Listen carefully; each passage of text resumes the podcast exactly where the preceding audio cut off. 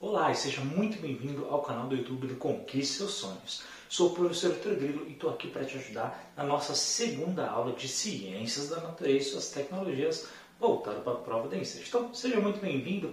Eh, hoje a gente vai falar bastante né, sobre a questão das vacinas, que é um tema que cai na sua prova muito antes tá, do Covid, isso já, já faz muito tempo, já está no plano, no plano programático já há bastante tempo, e também sobre a produção de alimentos no Brasil e no mundo. Isso é bem importante também e é outro tema que cai. Bom, antes de iniciar, você já sabe, posso te pedir por favor? Não esquece, por favor, já de dar o like aqui no vídeo, de comentar aqui embaixo todas as suas dúvidas ou questões que você vai tendo durante a aula, tá bom? Se você quiser, meu WhatsApp pessoal está aqui embaixo na descrição, então dá uma olhada na descrição do vídeo, tem muito conceito legal, muita matéria, tem até um PDF gratuito. Clica no sininho para ativar as notificações, compartilhe o máximo esse vídeo e caso você queira, olha, você pode também tornar membro do canal, tendo prioridade nas respostas, tanto YouTube quanto WhatsApp, e também ajudando no canal aqui do YouTube, né? Lembrando, é o único canal que oferece 100% dentro do seu edital, nem mais nem menos, e também de maneira gratuita. Então é muito bacana. Obrigado por todo o apoio que vocês estão dando aqui no nosso canal. Então vamos iniciar a nossa segunda aula. Vamos começar falando sobre a importância da vacina, tá? E é, realmente é muito importante. E quando a gente fala da vacina, antes a gente tem que recuar um pouquinho no tempo para falar de Louis Pasteur.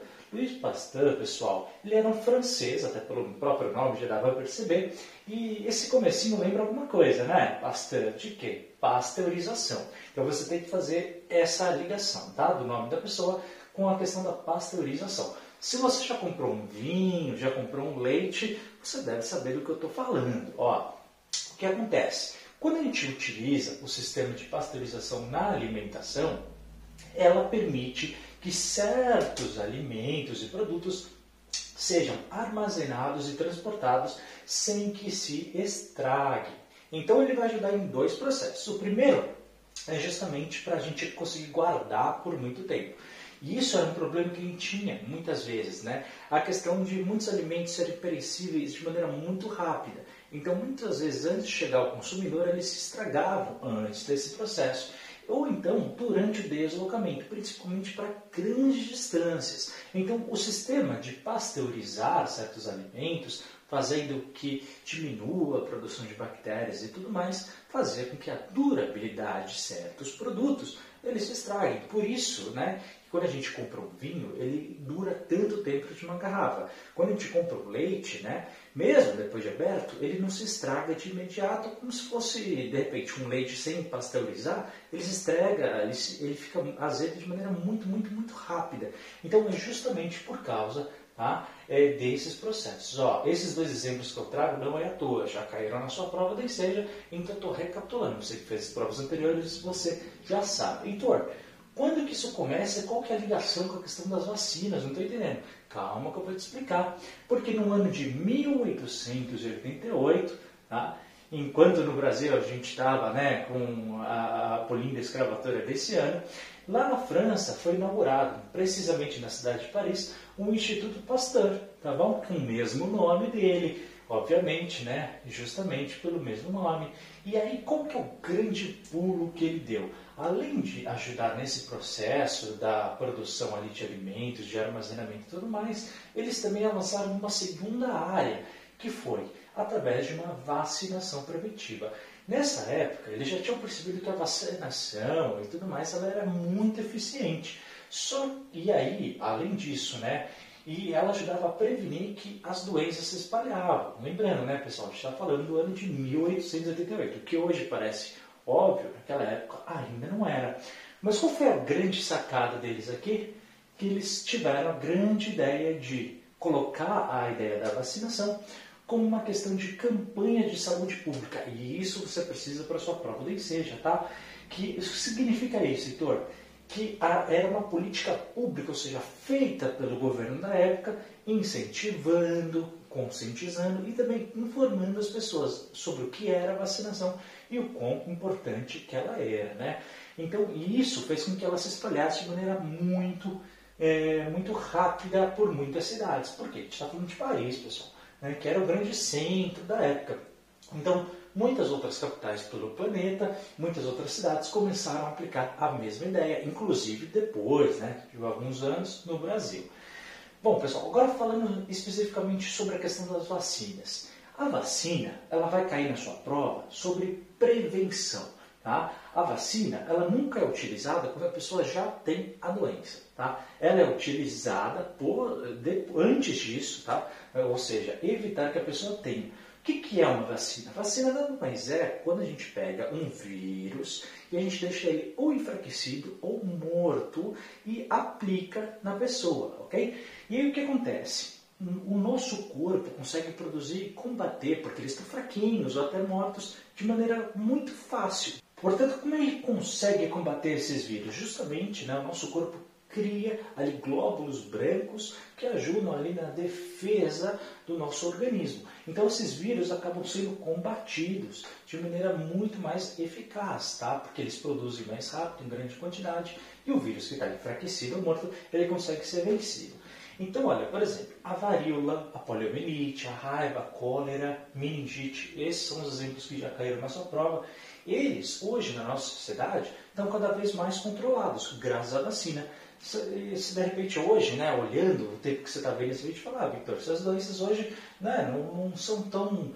A gente não tem grandes problemas com ela na nossa sociedade, nem no Brasil, nem em outros países. É verdade mas antigamente sim, tá? E elas foram combatidas graças à vacina, tá bom? Elas não foram erradicadas, né? Porque são vírus, eles vão se mudando com o tempo. A gente que viveu a época do Covid sabe muito bem como é isso. Mas a gente consegue se adaptar, prever, consegue é, melhorar as vacinas e com isso deixar um mínimo muito pequeno de pessoas que tenham essas doenças graças à prevenção. A vacina não é um remédio, é uma prevenção. A pessoa toma antes para evitar justamente dela ter. Veja, ela com anticorpos no seu organismo, vamos supor que uma pessoa pegue uma dessas doenças depois de vacinado. Opa, já tem ali o anticorpo, então é muito mais fácil, a doença não consegue se espalhar e ela é evitável, tá bom? Ela não vai ter sintomas e tudo mais. Então é muito interessante a vacina. Heitor, você pode dar um exemplo no Brasil? Sim, porque já caiu nessa prova também. No Brasil, olha, a paralisia infantil, que era algo muito grande no Brasil, tinha principalmente nos anos 80 e tudo mais, ela teve uma meta de vacinar as crianças com menos de 5 anos em até 100%, e essa meta foi atingida. Veja, eles têm uma meta de 99,999% das crianças até 5 anos. Claro, sempre tem uma ou outra que acaba, por N motivos, não se vacinando, mas eles atingiram sim essa meta. Por isso que hoje a paralisia infantil ela atinge um número muito pequeno de crianças, tá? Justamente pela prevenção que a vacina tem. Então você vê como a vacina é importante. E olha, essa coisa da vacina não é modinha do ensejo não, tá? Ah, Heitor, só estou falando isso por causa do Covid, né, e tudo mais. Não, negativo. Isso já está no controle programático é, e pedagógico do ensejo há muito tempo. Já cai desde 2017, né? Então, é uma coisa que realmente sempre foi muito importante. Só que o que você tem que saber? Que quando a vacina ela diminui, as doenças voltam. Então vamos supor, né, como aconteceu nos anos 90, com sarampo e com a tuberculose. É, alguns grupos começaram com essa ideia, você já ouviu falar de pessoas que, ah não, sou contra a vacinação e tudo mais, é, meu filho não vai se vacinar. E o que acontece? Pessoas começam a ter, pessoas começam a morrer, e isso se espalha pela sociedade. Então veja, uma pessoa que não se vacina, não é uma coisa do tipo, ah, uma opção pessoal. Negativo, porque você está afetando o coletivo, a sociedade. Você auxilia na propagação da doença, tá? Então toma muito cuidado com isso. Isso, independentemente das suas opiniões pessoais, você tem que saber isso para a sua prova do seja, tá? Claro, eles vão fazer uma ligação com o Covid. Se fosse ano passado, eu falei, né? Quem assistiu a sala falou, não, ainda não, está muito cedo e tal. Agora, esse ano, certamente, eles vão fazer um paralelo com isso. Porque, por exemplo, você tem no Brasil uma grande porcentagem de pessoas adultas que se vacinaram e até mesmo crianças. Ali, hoje, conforme eu estou vendo esse vídeo, fazendo esse vídeo, cerca de 90%. Claro, o que aconteceu hoje com as contaminações e com a doença, ela foi muito mais controlada. Óbvio que foi pela vacina, pessoal. A ciência já está comprovando ao longo de mais de 100 anos, tá? mais de 130 anos, a gente pode comprovar isso, e com outras e outras doenças, como eu usei aqui no exemplo. Agora, por exemplo, certos países né, não atingiram essa meta, e por isso até hoje tem os números mais altos.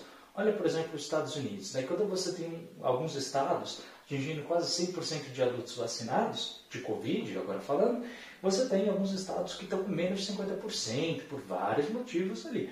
E aí o que acontece? Nesses estados, o número de pessoas com Covid aumentaram muito. Então, isso tem. Hoje a gente já sabe, né? não é de agora, não é de Covid nem nada, mas observando todas essas doenças, a gente sabe sim que a vacina é uma ótima prevenção e deve ser utilizado justamente para controlar e como campanha de saúde pública de prevenção para ajudar ainda mais as sociedades. Bom, pessoal, de vacina é isso que você tem que levar para sua prova e agora a gente vai falar sobre a questão de produção de alimentos.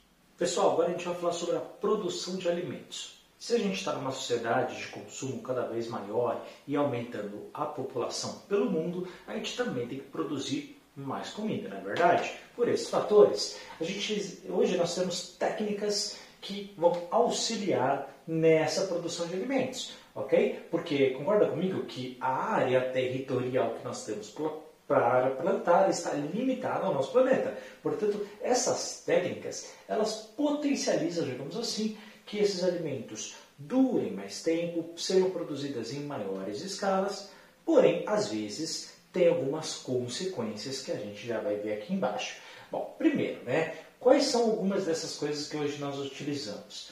Primeiro, a, questão da semente. Né? As sementes hoje elas conseguem, em muitos casos, se defender melhor, tanto de insetos quanto de pragas. Enquanto numa produção comum, sem a utilização dessas técnicas científicas e tudo mais, é, elas poderiam morrer facilmente. Morrendo as sementes, a gente tem uma produção, no final das contas, de alimentos em menor escala. É, a gente também consegue, hoje, ter um melhor tratamento do solo, tanto para irrigação quanto para fertilização. Lembrando que esses dois aspectos fundamentais na agricultura para a produção da comida. Ou seja, é preciso irrigar, cada alimento tem a sua irrigação específica e tudo mais. Isso não cai na sua prova, então não precisamos entrar. E o tipo de fertilização também depende para cada um deles. Bom, a carne animal. A carne animal, a gente também consegue, aplicando certas técnicas científicas, a gente consegue aumentar e muito a questão da produção animal. Depois a gente vai ver até a questão de produção por genes e tudo mais, mas isso é conversa para outra aula. Além disso, use os alimentos através das técnicas científicas elas conseguem ser armazenados por mais tempo. Ora, se eu armazeno por mais tempo, eles também são preservados por mais tempo. Essa é a ligação que você tem que fazer no dia da sua prova de seja, tá? Ou seja, eles conseguem sim durar mais. Durando mais, a gente consegue entregar para pessoas com distâncias maiores, consegue vender mais desses produtos e também em mais quantidade, aumentando os lucros, obviamente, das empresas com todos esses aspectos. Porém, presta atenção, hein?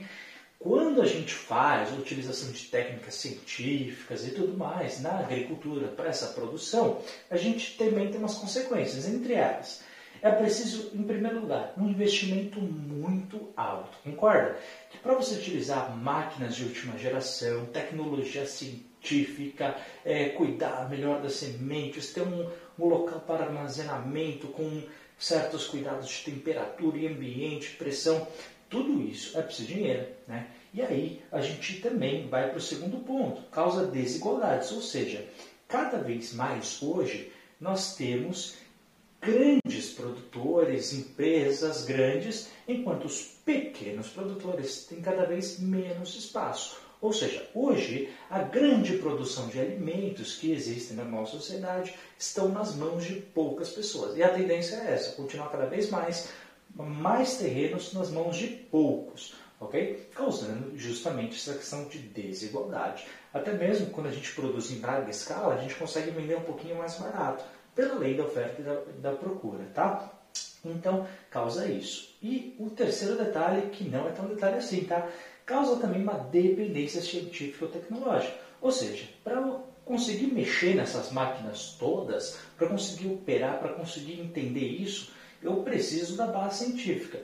Se eu não tenho alguém que saiba dessa questão científica, eu posso estragar toda a minha cadeia de produção. Enquanto se eu não tiver pessoas que sabem operar estas máquinas, eu também não consigo produzir. Então você fica totalmente dependente da sua produção alimentar, justamente tanto com base científica quanto na área tecnológica. Quando tem, legal, e quando não tem? Então também tem essa questão.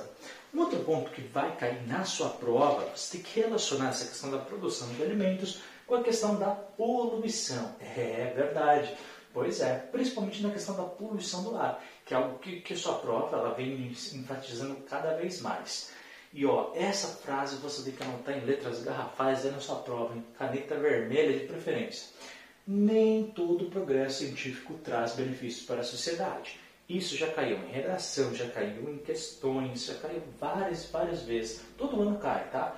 Ou seja, ele vai te perguntar, olha, todo benefício científico, toda ação, todo progresso científico é bom. Você vai falar, não, nem sempre. E aqui, alguns exemplos que a gente tem, né? Por exemplo, a própria destruição da natureza.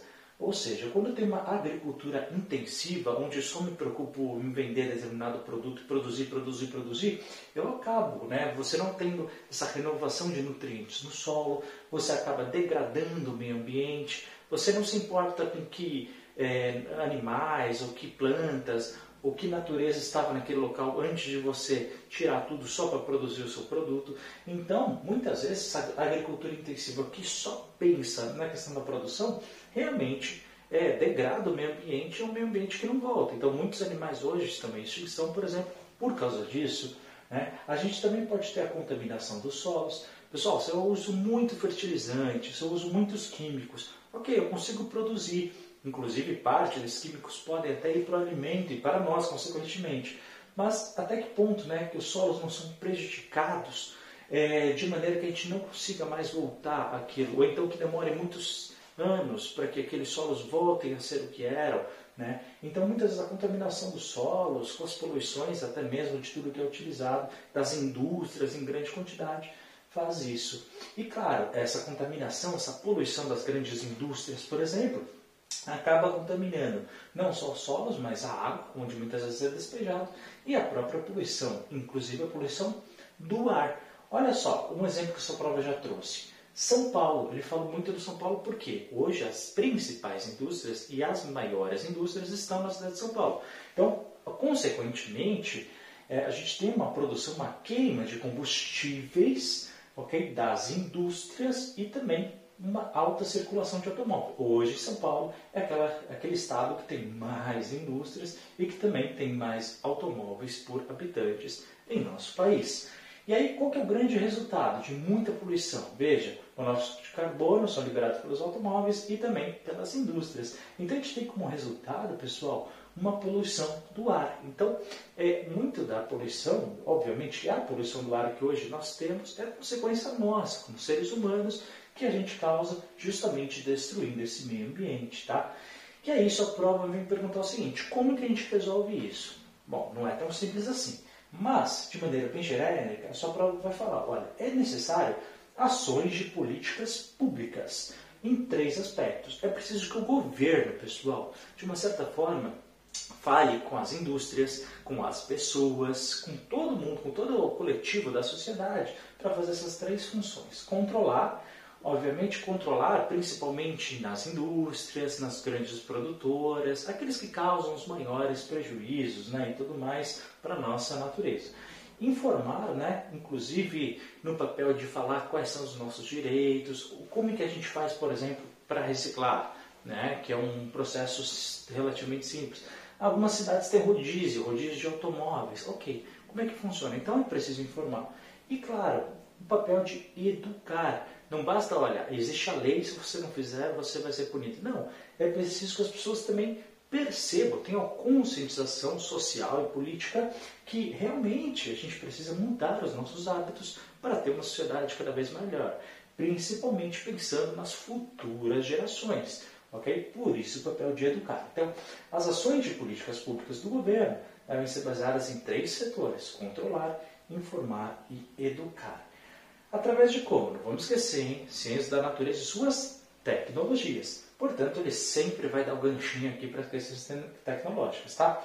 Ele vai falar que ah, realmente nós temos, é, juntamente com a sociedade, principalmente pelo governo, o governo tem que fazer esse papel de divulgar, principalmente através da educação, todos os aspectos da ciência e essas preocupações sociais que a gente acabou de falar através do rádio, TV, internet, jornais, revistas e todos os meios aí de comunicação, tá? Para que isso chegue cada vez mais nas pessoas, que as pessoas tomem essa consciência coletiva e essa preocupação ambiental é muito importante. Por isso que a sua prova nem seja cai com bastante frequência essas questões. Pessoal, encerramos por aqui a segunda aula de Ciência da Natureza e suas tecnologias. Muito obrigado por ter assistido. Não esquece, por gentileza, de comentar aqui embaixo, tirando todas as suas dúvidas, sugestões, de dar like, se inscrever no canal caso não seja inscrito, clicar no sininho para ativar as notificações, compartilha por gentileza esse vídeo e, caso queira, você pode se tornar membro, vai ajudar bastante aqui no projeto, tá? E dá uma olhadinha na descrição do vídeo que tem muito material bacana. Muito obrigado por ter assistido. A gente se vê daqui a pouco na nossa próxima aula. Forte abraço, até a próxima. Tchau!